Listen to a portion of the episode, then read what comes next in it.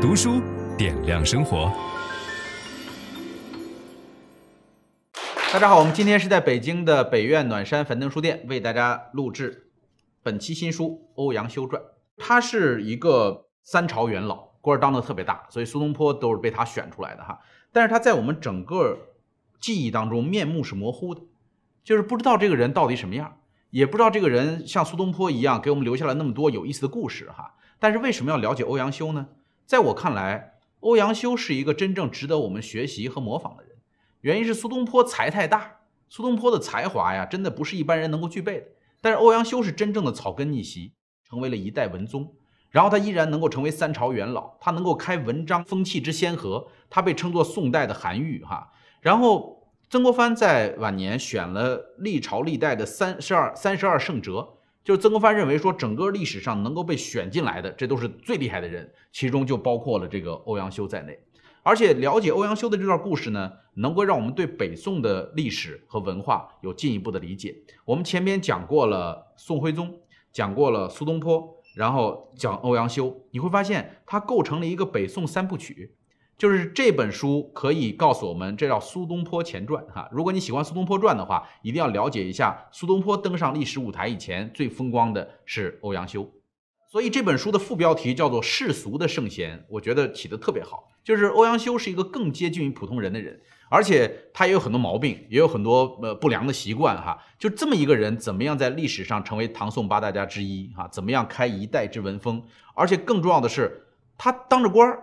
利用业余的时间写历史，他竟然给二十四史贡献了两部，就是我们今天所看的《新唐史》和《新五代史》都是他写的，所以这是一个相当了不起的人。欧阳修比咱们大概大多少岁呢？差不多一千岁。他是一零零七年出生的，出生在四川绵阳。呃，他的爸爸当的是军事推官，但是欧阳修的祖籍是江西，所以现在四川和江西两个地儿都认为欧阳修是他们的人哈。这个军事推官是一个什么呃？岗位就是一个小官儿，呃，比这个县令可能还要低一点。然后他的妈妈姓郑，呃，没有记载下这个伟大的母亲的名字哈。他的妈妈是他爸爸的这个田房，就是他的爸爸把自己第一个老婆休掉，休掉了以后娶了他的妈妈。欧阳修四岁丧父，然后随着他的妈妈到湖北随州投靠了他的叔叔。呃，欧阳修的妈妈被称作中国古代四大名母之一，哪四大呢？大家都知道的孟母三迁，这个一定。岳母刺字，对吧？陶母退鱼，呃，然后欧母画荻。欧母画荻就是这个家里边穷，没法写字儿。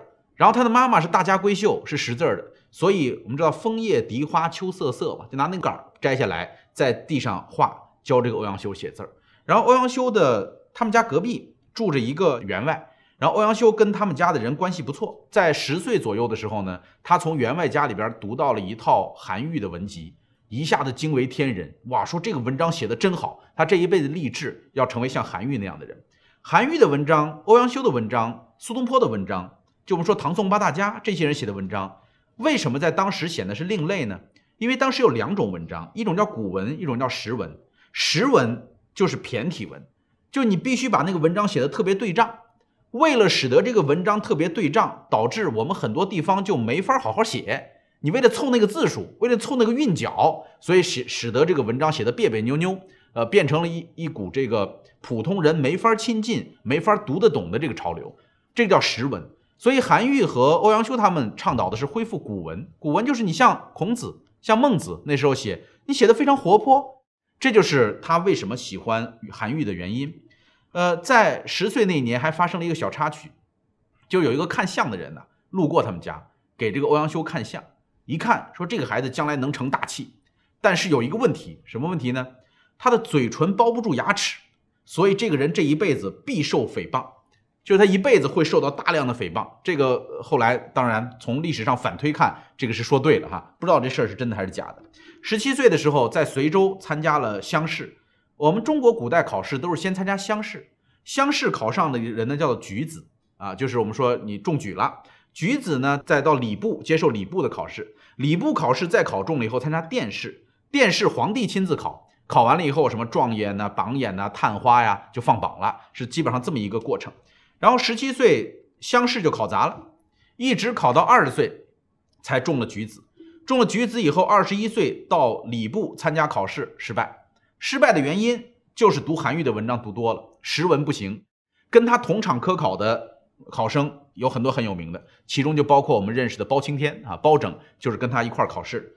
然后二十二岁的时候呢，这个欧阳修觉得说不行，得找个人帮着推荐一下，对吧？或者找个名师求教一下。他找了谁呢？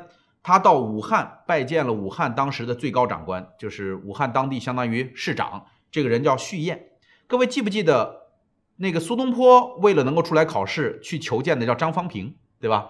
张方平跟欧阳修关系并不好，但是张方平给欧阳修写了推荐信，把这个苏家的这三个人推荐给了欧阳修。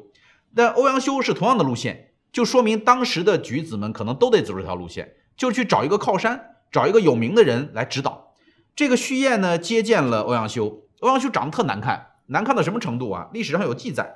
就是仁宗皇帝当时见到欧阳修的时候的第一反应就是这人怎么这么难看，就是长得又丑又瘦，你想嘴唇还包不住牙齿，呲牙呲在外边。然后胥偃并没有讨厌他，跟他一聊天，发现这个年轻人相当有见地，就问他：“你愿意娶我闺女吗？”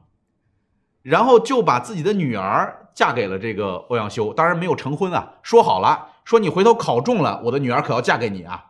这个胥偃的闺女长什么样，咱们不知道哈。但是总之呢，这个这个叫做榜下择婿，就是宋朝的时候啊，大量的人，这些有钱有势的人，给自己的闺女找对象，都是放榜的时候看。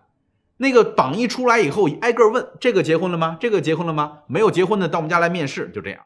二十三岁，这个欧阳修到京城考试。这次呢，胥偃决定说，你不要跟他们一样参加礼部的这个考试，还有另外一条通路。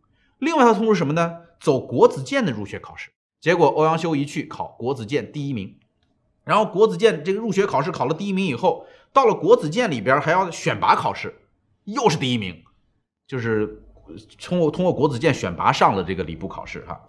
这次考试的主考官是晏殊，各位知道“一曲新词酒一杯，去年天气旧亭台”那个，他最有名的诗句“无可奈何花落去，似曾相识燕归来”。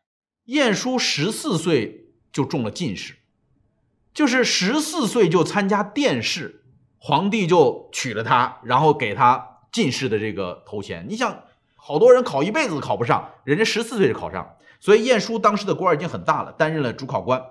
呃，在礼部考试的时候，晏殊给了他第一名，然后三月份参加了殿试。这个欧阳修前面连着考了三次第一，觉得这天下就是自己的了。然后你你想那时候。这个写写文章写得好的人，就像我们今天唱歌唱得好的人一样，一下就出名了。所以只要你有好文章，有好的诗句，你在这个呃开封这样的地方是很容易出大名的。所以那时候欧阳修已经觉得行了，他为了去考试，专门做了一套新衣服，找岳父借钱做了一套特别夸张漂亮的新衣服，说当状元的时候我就穿这个。然后跟他一块备考的有一个小兄弟叫王拱辰。这王拱辰说：“把你的衣服借我穿一下呗。”然后那王拱辰就把他那个新衣服穿上，说：“我今天也算穿上状元的衣服了哈，特高兴。”结果一放榜，王拱辰是状元。分享知识是一种美德。当我们每一个人都在不断地分享知识给这个社会的时候，我们这个社会将会变得越来越好。所以，如果您喜欢这本书的内容，把它分享到您的朋友圈当中，或者给到您指定的某一个人都可以。您关心谁，就把知识分享给他。谢谢。